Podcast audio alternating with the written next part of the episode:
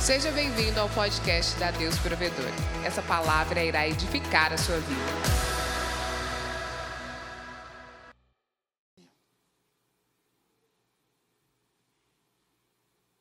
Provérbios 30.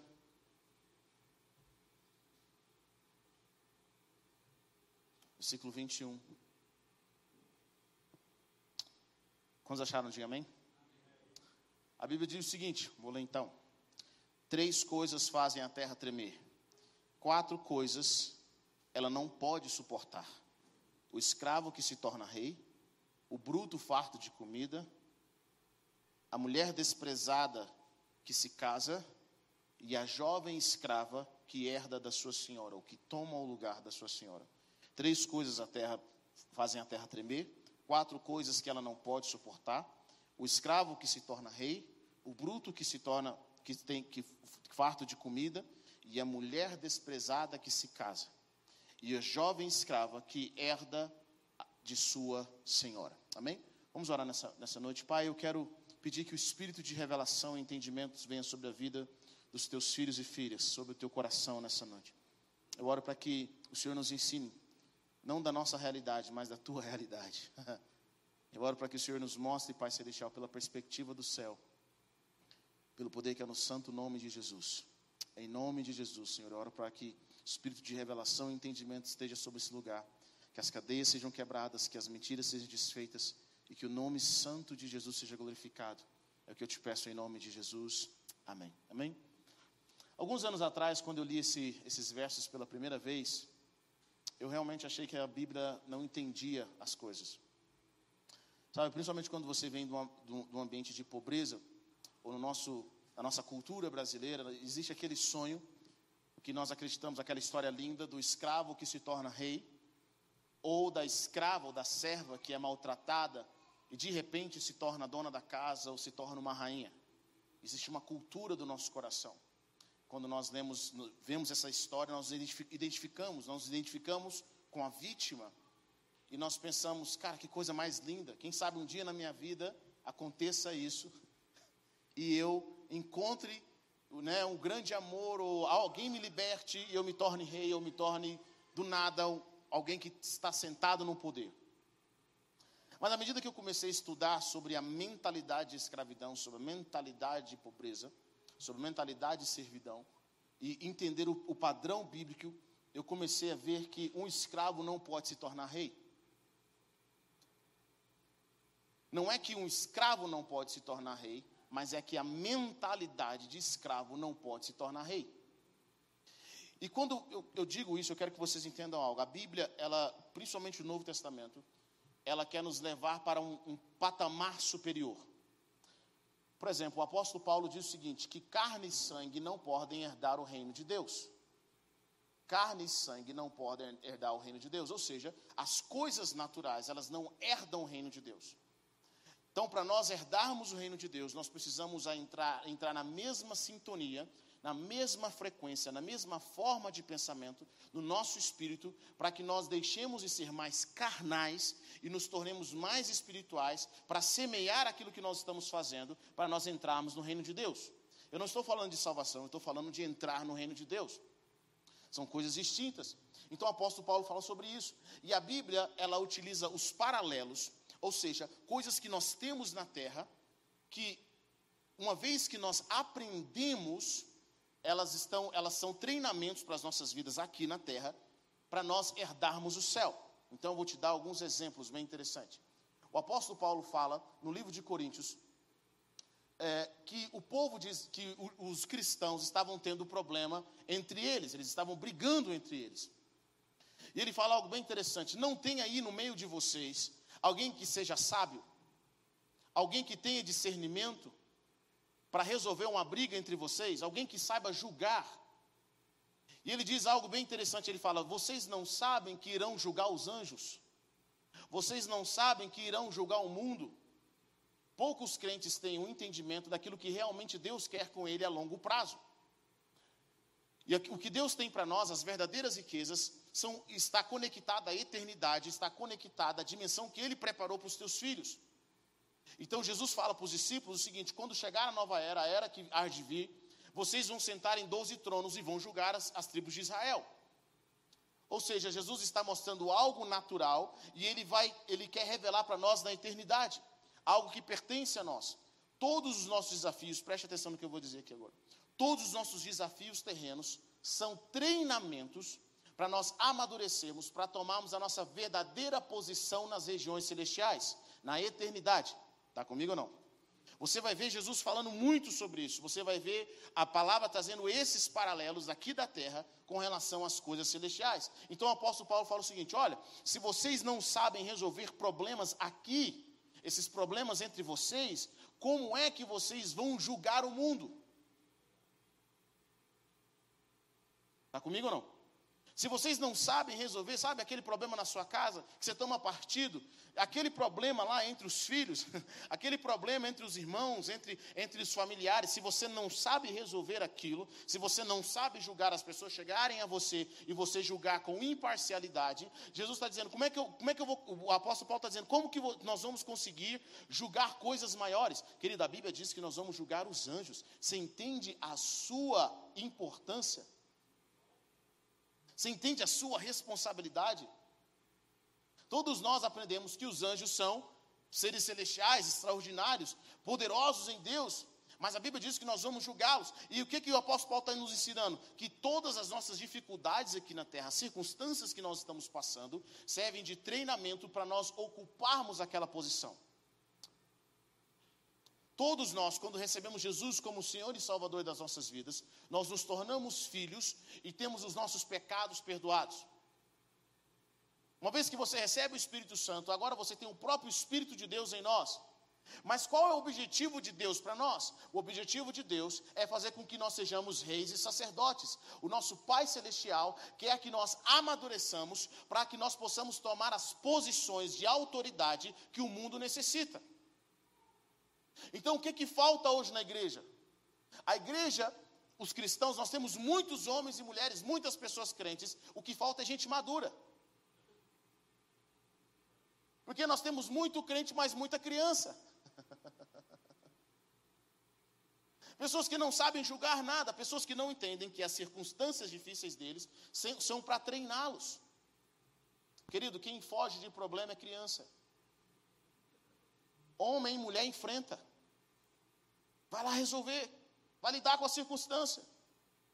E sabe para que, que servem as nossas, as, as nossas tribulações, as nossas dificuldades? Elas servem para treinar em nós, para forjar o nosso caráter, para nós formarmos a nossa postura que o mundo espera. A Bíblia diz que a criação aguarda ansiosamente pela manifestação dos filhos de Deus. Que filhos são esses? São filhos maduros. São filhos que sabem julgar as coisas, são filhos que sabem resolver problemas. Diga a pessoa que está perto de você: os seus desafios diários é um treinamento. Amém? Por isso que a palavra de Deus fala algo bem interessante. Ele fala assim: nós devemos nos alegrar com as provações, porque Deus está nos treinando para novas posições. E aí nós observamos isso quando a palavra de Deus fala para nós. Então o apóstolo Paulo fala sobre isso. Um outro exemplo. É, a Bíblia diz que quem não ama seu irmão que vê não pode amar a Deus que não vê. Ou seja, ele está criando um paralelo entre a dimensão física e a dimensão espiritual. Se eu não consigo amar o meu irmão que eu vejo, como é que eu realmente posso amar a Deus que eu não vejo? Sabe, nós temos uma ideia errada que a Bíblia não nos diz. Por exemplo, nós achamos que depois da morte nós vamos ficar todo, todo mundo bonzinho e vamos chegar à maturidade depois que nós morremos. A Bíblia não nos diz isso. Ou seja, muitos de nós, no nível de maturidade que nós morremos, é o nível que nós vamos entrar na eternidade.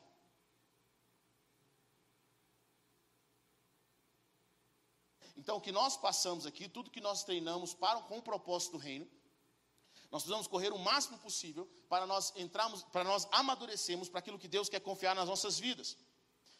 E aí, um dos grandes problemas que nós temos se chama mentalidade de escravidão. E eu quero compartilhar isso com vocês hoje. Uh, primeiro, eu quero que você entenda algo. Deus nos chamou para servir. Todos nós somos chamados para servir. Amém? Mas Deus não nos chamou para servidão. São duas coisas diferentes. Servir está no coração de Deus para nós. Quem ama, serve. Quem ama, dá. Jesus diz: Eu vim para servir, não para ser servido. Se você quer ter autoridade, você precisa aprender a servir. Eu vejo os pais, por que, que a palavra de Deus fala para honrar os pais? Eu acho que poucos, poucos trabalham igual os pais, sim ou não? Quem tem, quantos pais tem aqui? Seu filho depende de você para tudo, para absolutamente tudo. Você serve o seu filho o tempo todo. Mãe serve o filho o tempo todo. Nós servimos os nossos filhos o tempo todo. Nós, somos, nós nascemos para servir. Mas nós não nascemos para servidão. Qual que é a diferença? A servidão é você trabalha, mas não tem recompensa. A servidão é você faz aquilo que você não quer fazer. o tempo todo, para alguém que você não quer fazer. Isso é uma vida de servidão. Deus não nos chamou para servidão, mas Deus nos chamou para servir. Nós não somos motivados pela chantagem, nós não somos motivados pelo medo, nós somos motivados pelo amor. É assim que as coisas funcionam no reino de Deus. Então Deus nos chamou para servir, mas não para sermos, não para viver em servidão.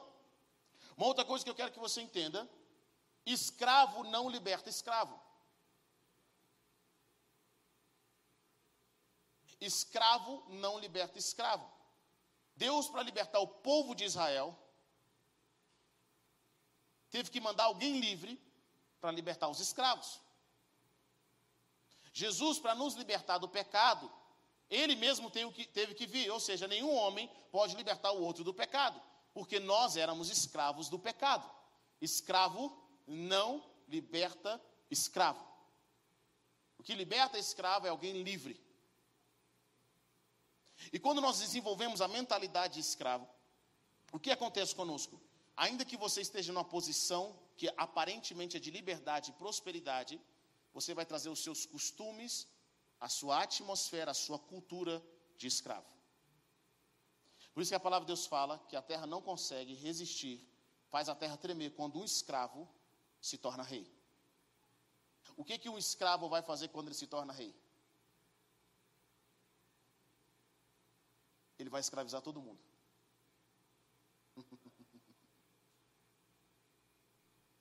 Quando o escravo se torna rei, ele escraviza outros.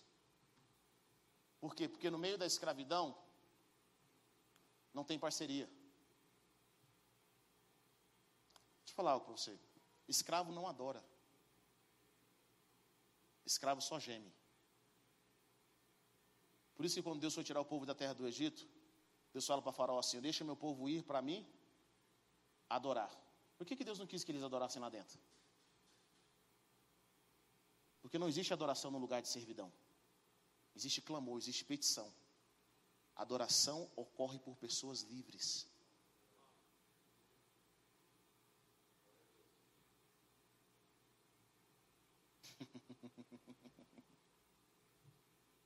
Abra sobre comigo em Lucas 16. Nós vamos passear um pouco pela palavra hoje. Adoração só ocorre com pessoas livres. Então Deus quer nos libertar. Então, antes do escravo se tornar rei, ele tem que passar por alguns processos. O primeiro processo que o escravo tem que passar é pela liberdade, ele tem que aprender a ser um homem livre. O escravo, para trabalhar, ele precisa de alguém com chicote. Ele precisa de alguém forçando ele para fazer o que ele está fazendo. Mas o homem livre, ninguém tem que mandar nele, ele vai e faz. Antes de um escravo se tornar rei, ele tem que passar por alguns processos na vida, ele tem que entrar na cultura da liberdade. E o povo de Israel que saiu do Egito não conseguiu entrar na terra prometida, não porque Deus não foi fiel, eles não entraram na terra prometida porque mentalidade de escravo não entra na terra prometida, assim como carne e sangue não herda do reino de Deus. Por isso que a palavra de Deus fala em Romanos 12, 2, que nós não devemos nos conformar com os padrões desse mundo, mas transformar-nos pela renovação do nosso entendimento. Para quê? Para experimentar qual é a boa, perfeita e agradável vontade de Deus. A renovação do nosso entendimento, a mudança de mentalidade, o arrependimento que nós produzimos constantemente, faz com que nós entremos num nível, num padrão, para nós experimentarmos aquilo que já está disponível aquilo que já pertence ao Senhor, aquilo que Deus já colocou para as nossas vidas. A Bíblia nos diz que todas as sortes de bênção foi liberada para nós em Cristo Jesus, elas não vão ser liberadas, elas já estão liberadas. Então, se as sortes de bênção já foram liberadas, por que, que nós não experimentamos?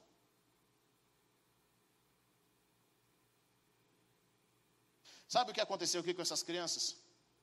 De profetizarem, de orar por cura. Existem muito mais testemunhos que acontecem com eles quando eles estão em, em sala de aula. Você sabia que isso está disponível para todas as pessoas, todos os crentes? Todo crente pode ouvir de Deus, todo crente pode profetizar, todo crente pode orar por cura, todo crente pode orar por libertação. Você sabia que todos têm, está disponível para todas as pessoas? Você sabia disso? Mas olha que interessante, a maioria dos crentes jamais experimentou isso.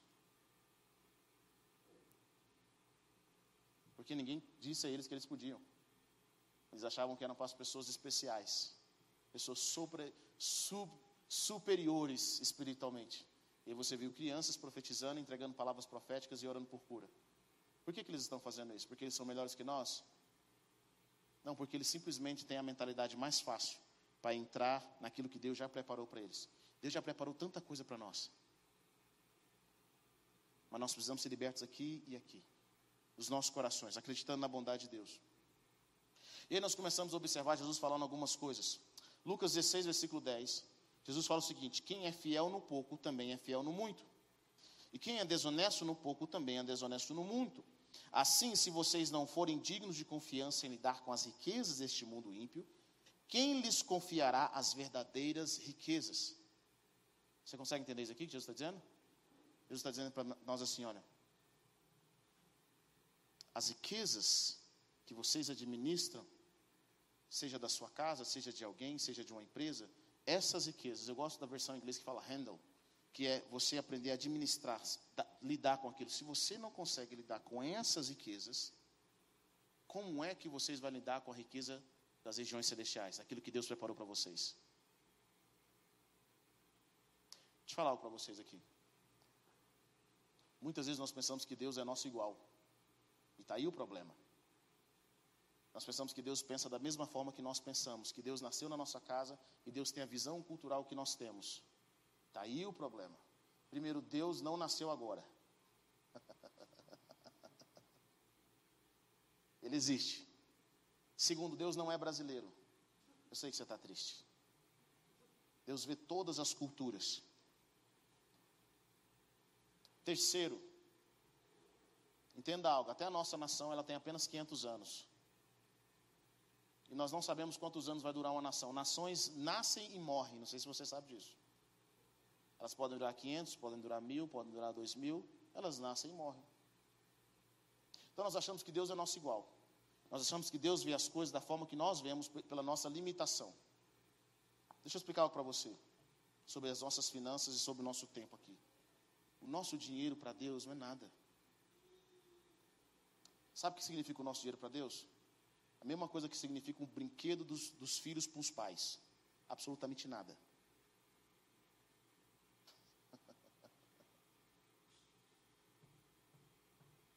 Nada. Ah, Hebreu ganha um milhão. E daí? Deus não está nem aí. Um milhão por dia, Deus não está nem aí. Não significa nada. Nada para Deus. Isso é brinquedo. Deixa eu falar. Se você for computar, ou se você for dar valor a tudo que Deus tem que alimentar todos os dias. Já pensou quantos, quantas pessoas Deus alimenta todos os dias? Quantos pássaros, quantos animais Deus alimenta todos os dias? Vamos, vamos dar um valor para isso. Sabe quantos milhões Deus teria que gastar para isso? Então por que, que a gente acha que Deus está precisando do nosso dinheiro? nosso dinheiro não significa nada para Deus. Sabe o que significa para Deus? O nosso relacionamento com as coisas. Porque até o nosso dinheiro, que não significa nada para Deus, a nossa casa, Deus não precisa de casa. Deus não precisa de templo. Sabe quanto vale esse templo a Deus? Nada. Tira as pessoas daqui e vê quanto vale esse templo a Deus. Absolutamente nada. Toda a terra é dele. Mas existe uma coisa que Deus está de olho. Ele está de olho se nós sabemos administrar as coisas que nós temos. Vocês estão comigo ou não? Porque mesmo esse financeiro ou a nossa posição não valendo nada para Deus, O nosso relacionamento com Ele é que interessa. Porque o nosso relacionamento com as coisas é o que vai demonstrar nossa maturidade ou capacidade para administrar coisas que Deus quer colocar nas nossas mãos.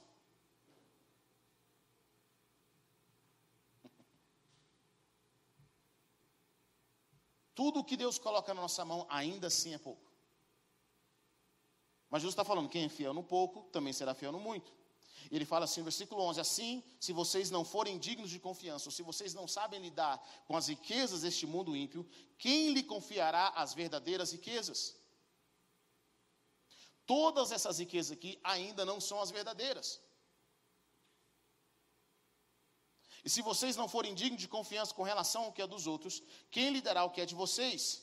Jesus diz algo bem interessante: nenhum servo pode servir a dois senhores, pois odiará um e amará outro, ou se dedicará a um e desprezará o outro. Vocês não podem servir Deus e a mamon, ou ao dinheiro. Qual é o problema de muito crente? Eles oram para Deus prosperar financeiramente para servir mais mamon. Eles não entendem que a administração financeira deles, a administração da sua casa, Todas essas coisas é um treinamento na sua vida para que Deus coloque na sua mão as verdadeiras riquezas. Deixa eu falar para você, querido. As verdadeiras riquezas não são desse mundo. Elas não são temporais. Elas são eternas. Existe uma posição que ninguém pode tirar. É a posição que Deus te dá na eternidade. Até o nosso tempo aqui na terra, pensa comigo. 100 anos. Até o nosso tempo aqui na terra é, é insignificante comparado com a nossa vida de eternidade. E quando nós, quando nós tra tratamos o nosso dia a dia aqui como um fim em si mesmo, nós perdemos o alvo do todo. Nós perdemos o alvo daquilo que Deus realmente preparou para nós. E aí, nós observamos algumas coisas. Quando Deus liberta o povo de Israel, quando Deus chama o povo de Israel, em Deuteronômio capítulo, capítulo 8, versículo 10, Deus diz algo para o povo de Israel que tinha acabado de sair da escravidão. E Deus estava colocando eles na terra prometida. Na realidade, eles tinham passado 40 anos no deserto. E Deus estava levando eles para a terra prometida. Uma terra que, que ia ter tudo que eles precisavam. E Deus diz algo bem interessante: depois que tiverem comido até ficarem satisfeitos, louvem o Senhor, o seu Deus, pela boa terra que lhes deu. Tenham cuidado de não se esquecer do Senhor, o seu Deus, deixando de obedecer os seus mandamentos e as suas ordenanças e aos seus decretos que hoje lhe ordeno. Querido, a forma como Deus quer lidar conosco é através da liberdade. Não existe relacionamento de Deus com o homem e o escravo. Hum. Pense sobre isso. Então o que, que Deus faz? Para nós aprendermos a nos relacionar com Ele, Ele nos torna livres. Sabe quem escraviza? O diabo. O diabo sabe que você livre nunca vai obedecê-lo, nunca vai vir com ele. Se eu disser para você que eu te amo, imagine que o caso com a minha esposa fala, eu te amo muito. Nosso relacionamento é lindo, é maravilhoso, mas eu vou trancar você em casa o dia todo. Você acha que isso é amor? Posso ter eu um relacionamento saudável com ela? Por que não? Porque um relacionamento é saudável com duas pessoas livres. Deus quer ter relacionamento saudável com a gente. Não existe relacionamento saudável em uma pessoa que vive independência. Fala assim: ah, se eu deixar Deus, Deus vai. Ó, o migrador está chegando. O cortador, o destruidor. Como é que o irmão oferta na igreja? O migrador, se você não dá, Deus toma.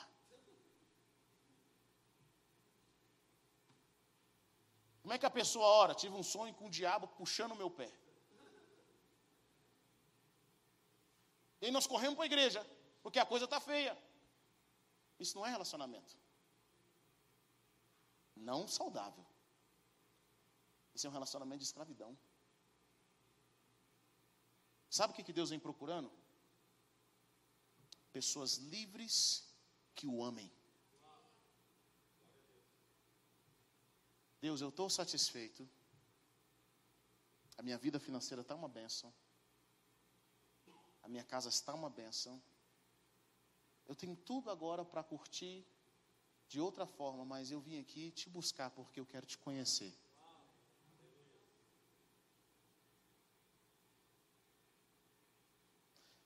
Deixa eu falar. Como pastor, uma das coisas que, que eu mais vi na nossa, na nossa vida aqui, igreja, graças a Deus, existe uma unção de prosperidade. Deus prospera pessoas aqui. já falei isso na igreja. Deus prospera financeiramente, prospera na família. Deus prospera em diversas áreas na igreja. Mas eu percebi que a maioria das pessoas não estão prontas para a prosperidade. Sabe o que aconteceu com muitas pessoas que prosperaram aqui? Divorciaram. Foram para o mundo das drogas. Se afastaram de Deus. Aí a pergunta que eu faço é: por quê? Porque um escravo não sabe lidar com liberdade. E eu vejo o Senhor procurando pessoas que, ainda que elas tenham, ou elas não tenham, elas sabem amar a Deus e se chama relacionamento. Sabe, eu amo ver Davi. Davi era um homem que já era rei e ele se preocupava com Deus. Ele se preocupava em agradar a Deus. Deixa eu te fazer uma pergunta hoje. Não precisa levantar a mão. Mas se você tivesse a fama que você busca, o dinheiro que você quer, a boniteza que você está procurando, que eu sei.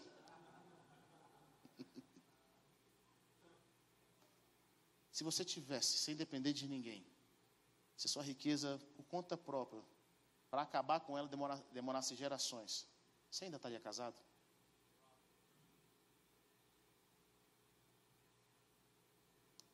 Você ainda teria tempo de orar? Você ainda trabalharia naquilo que você faz?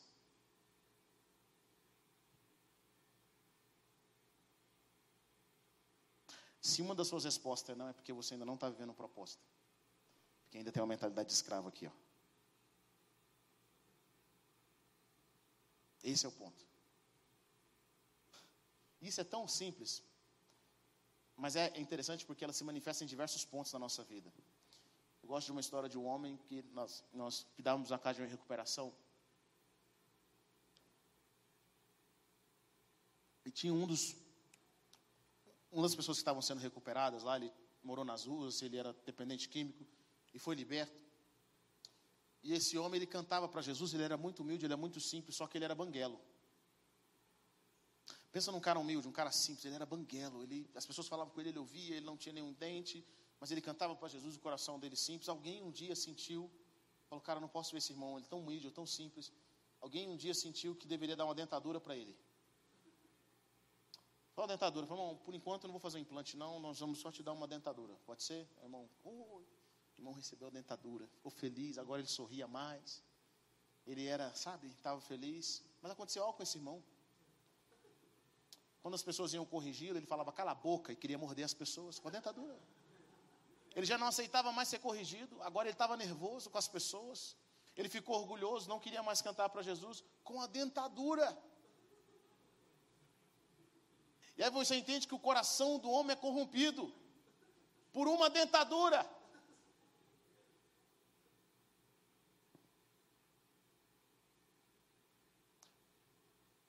Que, mudou? Muitos de nós estamos vivendo hoje de forma melhor do que nós vimos alguns anos atrás.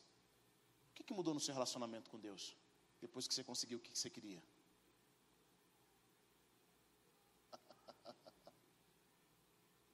ah, Hebe, eu não consigo mais orar. Está difícil. Mas se vir uma luta, você ora. O que, que é isso? E ainda nós não desenvolvemos a mentalidade de homens livres, de mulheres livres, de pessoas que amam a Deus, não porque falta algo, mas porque simplesmente amam a Deus. Não que Deus não queira participar das suas circunstâncias. O que eu quero dizer para você, está no coração de Deus nos prosperar.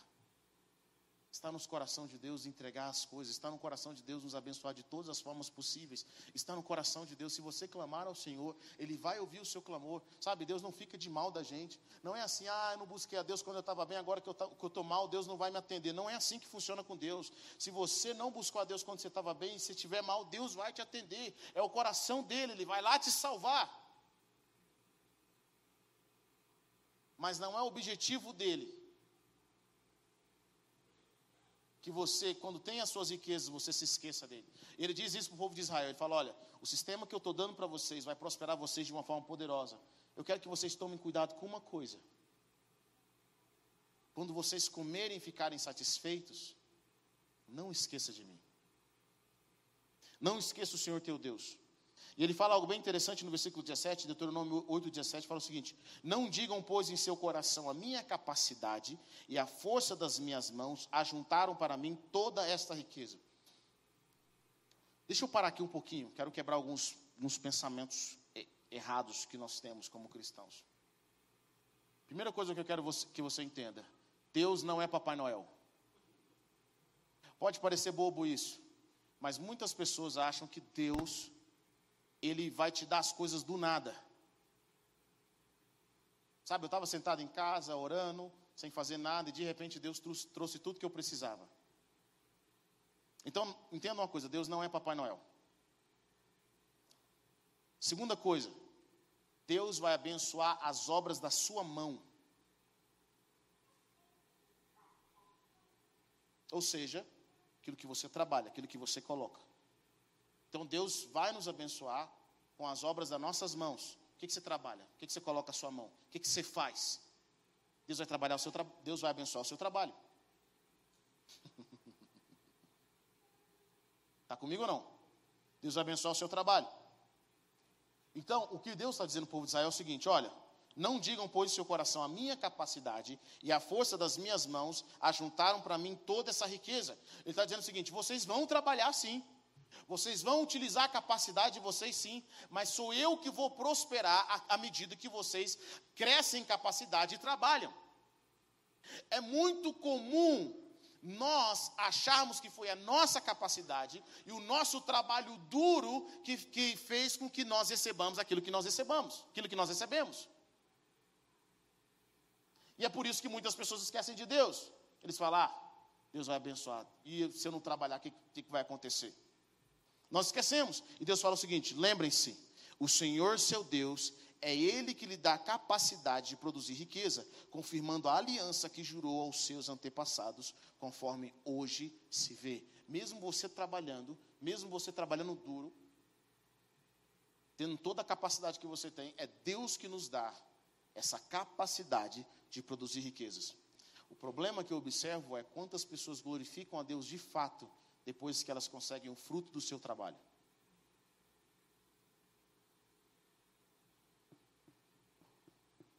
Não tem a ver só com finanças, tem a ver com a nossa família, tem a ver com as áreas da nossa vida, tem a ver com as nossas emoções. Deus está procurando pessoas livres para se relacionar.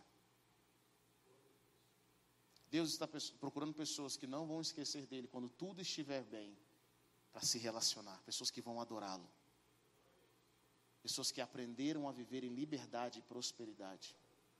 Sabe, durante muitos anos eu percebi que a igreja foi treinada para passar por dificuldades, mas ninguém nunca ensinou os irmãos a prosperarem e a viverem em crescimento em Deus na prosperidade.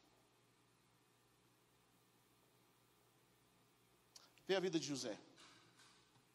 José foi traído pelos seus irmãos. E por causa disso, José passou anos da sua vida sendo escravo. E mais alguns anos da sua vida na prisão. E da noite para o dia, José, que estava na prisão, se torna vice-rei no Egito, se torna governador do Egito. Ou seja, José era uma pessoa que estava presa ou foi escravo, mas ele não era escravo. E porque ele estava naquela condição, mas não era, ele podia ser governador. Vocês entendem o que eu estou dizendo ou não? Ele estava, mas não era. Então ele podia ser governador. Então, como governador, José agora toma as medidas necessárias daquilo que Deus deu para ele, a sua administração. E num dos momentos mais importantes da sua vida, no qual José se tornou como rei, como faraó no Egito, quem aparece? Pedindo ajuda. Quem aparece? Os irmãos de José.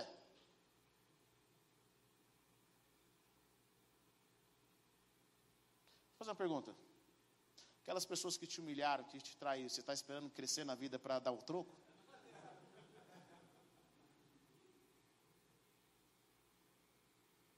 Se você estiver esperando isso, sabe quando Deus vai te abençoar?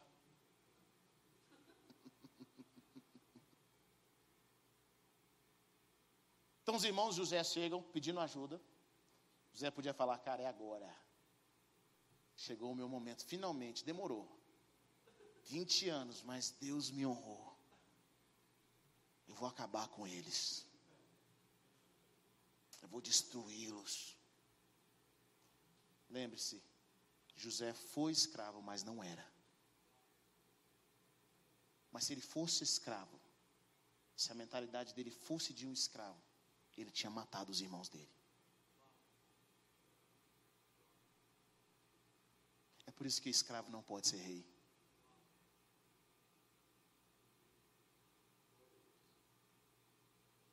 Escravo não pode ser rei. Carne e sangue não pode herdar o reino de Deus. E observa o Senhor falando para nós nesses dias de hoje, querido. A palavra de Deus fala: quer comais, quer bebais, fazei tudo em nome do Senhor. A Bíblia diz: tudo que fizerem, seja em ação ou seja em palavras, sejam para a glória do Senhor. Quando nós recebemos Jesus como Senhor e Salvador da nossa vida, agora tudo pertence a Ele. Tudo é dele. Tudo pertence ao Senhor. Sabe aquela casa que você arruma? É para o Senhor. Sabe aquela comida que você prepara? É para o Senhor. Sabe aquele cliente que você está recebendo ele lá? É para o Senhor. Sabe a, a palavra de Deus fala assim: escravos, tratem, os, tratem o seu patrão como se fosse o Senhor. Sabe o seu chefe, você não trata ele como seu chefe, você trata ele como o Senhor. Você trata seu marido, sua esposa, como se fosse para o Senhor. Eu tenho certeza que muitos relacionamentos mudariam se nós começássemos a tratar as pessoas como se fosse o próprio Jesus. Porque agora quem vive não vive mais para si mesmo, eles vivem para Deus. Eles têm um propósito, eles vivem para o Senhor. A empresa no qual eu administro é para o Senhor. Tudo que nós fazemos é para o Senhor. Nós tratamos as pessoas como se fossem o próprio Deus. Os relacionamentos mudariam a forma como nós falamos às pessoas, a forma como nós falamos com as pessoas mudaria. E o que Jesus está dizendo para nós é o seguinte: eu quero que vocês entendam que uma vez que eu sou Senhor, tudo que vocês administram, e quando eu falo administração, eu não estou dizendo apenas de, de, dinheiro, eu não estou dizendo apenas de riqueza, eu estou dizendo o seu relacionamento com a sua família, o seu relacionamento com tudo que você tem, tudo que você administra, agora é um treinamento para a verdadeira posição celestial, para as coisas eternas então eu quero que você entenda: vocês vão dar valor a isso e vocês vão administrar essas coisas, não porque o coração de vocês estão nessas coisas, mas porque vocês entendem a importância das dificuldades dessa vida, das circunstâncias dessa vida para o treinamento pessoal. Vocês conseguem entender o que eu estou dizendo aqui?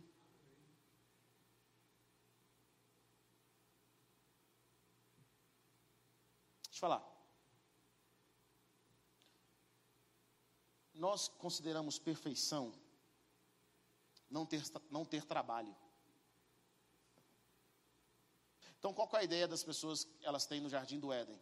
Que Adão estava sentado em alguma rede, tocando alguma coisa, comendo alguma frutinha, os animais vinham para ele fazer um carinho nos animais, e era isso. Aí Deus aparecia, ele ficava lá tranquilo. Não, não, não. Quando Deus criou Adão, antes dele pecar, Deus falou o seguinte: olha, eu tenho uma função para você. Multipliquem, enchem a terra, domine sobre os peixes do mar, sobre as aves do céu, tudo que se move. Multiplique. Cuide do jardim, guarde. Deus deu para o homem trabalho. Por que, que Deus dá para o homem trabalho? Porque só o trabalho pode liberar o nosso potencial. Nem sempre o nosso serviço libera o nosso potencial. O trabalho libera o nosso potencial. Ou seja, naquilo que nós nascemos para trabalhar, aquilo que nós nascemos para servir. Então, só o trabalho libera potencial. Então, Deus deu para o homem o seguinte: Deus não deu nada para o homem. Já parou para pensar? Deus coloca o homem no jardim do Éden, Deus não dá uma roupa para ele. Deus não dá um look. Não dá um tênis. Deus não dá uma cama. Deus não dá uma rede. Por quê? Porque tudo que o homem precisava estava lá. Deus não deu uma cama para o homem, a cama estava na árvore. Se ele quisesse, ele tinha que criar. Porque o que Deus deu para o homem foi potencial. Está comigo ou não? Deixa eu explicar algo para você. Adão trabalhava não para comer, ele tinha provisão. Adão trabalhava para expressar tudo que Deus já tinha colocado dentro dele. E quanto tempo ele tinha para fazer isso? A eternidade. Porque Deus não nos criou para morrer. Qual foi o problema do pecado? Agora Adão tinha que trabalhar para comer. Então o problema do pecado não é o trabalho, ouçam isso, é o salário. Deus fala o seguinte: com o suor do seu rosto, você vai comer o seu pão. Antes disso, Adão não precisava, com o suor do rosto dele, comer o pão. Ele comia o pão e trabalhava. Agora ele tem que trabalhar para comer o pão. Você entende a inversão aqui? Está comigo? Antes era salário e trabalho. Agora é trabalho e salário. Com suor do seu rosto. Ou seja, Adão não ia viver uma vida de prosperidade. Adão ia viver uma vida de sobrevivência. São duas coisas diferentes. Adão agora, para você sobreviver, vai suar que, que Jesus vem fazendo? Jesus fala para a gente assim: olha, não se preocupe com o que comer, com o que beber, com o que vestir. Não corram atrás dessas coisas. Porque os pagões correm atrás dela. E é incrível isso, porque é aquilo que nós mais oramos na igreja hoje. Nós oramos para comer, para beber, para vestir. E nós não entendemos as palavras de Jesus. Porque a gente acha que é filosófico, não tem prática. Deixa eu falar algo para você. Tudo que Jesus ensina tem aplicabilidade no mundo real. É um exemplo? Jesus fala o seguinte: quem o maior é quem serve. Sim ou não? O maior é quem serve se quanto mais você serve, de forma mais larga, de forma mais abrangente, maior você se torna. Quer um exemplo? Quem é maior? O táxi ou o Uber? Quem você acha que é maior? O Uber. Por que, que o Uber é maior? Porque o Uber serve mais. O Uber serve mais famílias dando emprego. O Uber serve mais pessoas, porque agora eles usam o carro que eles têm para utilizar. O Uber serve mais clientes, porque agora o Uber está em qualquer lugar, em qualquer momento. De repente você está ali, você chama o Uber, aparece em três minutos da sua casa, cinco minutos da sua casa. O Uber serve mais do que o táxi. Me desculpe os taxistas, mas essa é a realidade. Não é à toa que eles tomaram os mercados em todos os lugares do mundo. Não tem como competir. Quem serve mais, o Uber ou o táxi? O Uber. Quem é o maior? O Uber, porque ele serve mais. Quando você depende muito de um serviço, você paga por aquilo. É um princípio de Jesus. O maior é quem serve. O maior é quem serve. Então, quando Jesus está falando para nós, para não nos preocuparmos com o que comer, com o que beber, com o que vestir, Jesus não está dizendo para nós, não trabalhem. Jesus está dizendo o seguinte: não siga o padrão de Adão, que vocês não estão mais debaixo de maldição. A maldição de Adão é trabalhar para comer. Quando nós estamos em Cristo, eu sei que eu vou receber do meu Pai e eu trabalho para desenvolver o meu potencial, é diferente. Eu tenho prosperidade dos céus.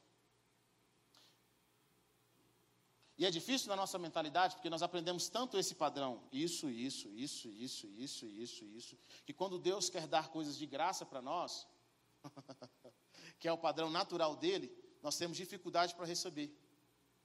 As pessoas pensam assim: eu tenho que orar muito para receber algo de Deus. Negativo. Você não ora muito para receber algo de Deus.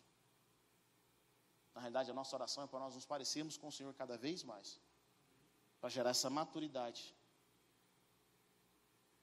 Deus nos dá por livre e espontânea vontade, mas tudo que Deus nos dá precisa de desenvolvimento. Você tem um dom? Você precisa desenvolver esse dom. É um processo de Deus, é o chamado de Deus para as nossas vidas. Mas um escravo não entende isso. O escravo tem dificuldade. Sabe, a minha oração nessa noite é para que Deus venha quebrar essas cadeias que nos impedem de tomar a nossa posição. Quando eu li na Bíblia, lá no livro de Apocalipse, um dia eu perguntei para Deus: Deus, o que, o Senhor quer conosco pela eternidade? Entenda algo, querido. Deus tem um propósito eterno para nós. E o propósito eterno de Deus não é nos ver no céu cantando com os anjinhos sem fazer nada. O propósito eterno de Deus, Deus tem muito trabalho para nós. Muito. Muito trabalho para nós. Trabalho que nós nascemos para fazer. Quantos aqui ficam felizes quando você realiza um trabalho bem feito? Quantos aqui ficam felizes? Quantos se sentem realizados? Quando aquilo que você trabalhou, você olha, cara, esse é o fruto do meu trabalho. É ou não é? Quando alguém valoriza aquele trabalho seu, por quê? Porque nós nascemos para isso. Nós nascemos para isso. É o coração de Deus. Deus trabalha até hoje, diz a palavra de Deus. Ele está sempre trabalhando. Deus não parou de trabalhar. E a eternidade, ouça o que eu vou dizer. A eternidade, Deus ainda tem muito serviço para a gente. Deus é um criador de trabalhos. Ele é um criador de funções. Existem muita coisa para serem feitas. A palavra de Deus fala. Sabe por que Deus nos levou, não nos levou para o céu até hoje? Sabe por que Jesus não nos levou para o céu até hoje? Que a gente não foi ainda para o reino? 100%? E a palavra de Deus fala que Ele nos chamou com as obras que de antemão Ele preparou. Ou seja, Deus preparou algo para nós resolvermos. Diga a pessoa que está perto de você, diga, tem algo que Deus chamou você para resolver. É sua missão na terra. Deus te chamou para resolver, você nasceu para resolver. Existe algo dentro de nós que Deus colocou em nós antes de nós virmos ao mundo que nós nascemos para resolver. Nós nascemos para concluir. Esse é o nosso chamado. E na eternidade não vai ser diferente. A Bíblia diz que nós seremos reis e sacerdotes. Sabe o que isso significa? A Bíblia diz que nós iremos reinar sobre a terra.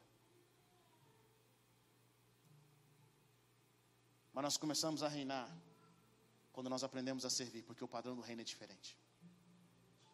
Oh Deus.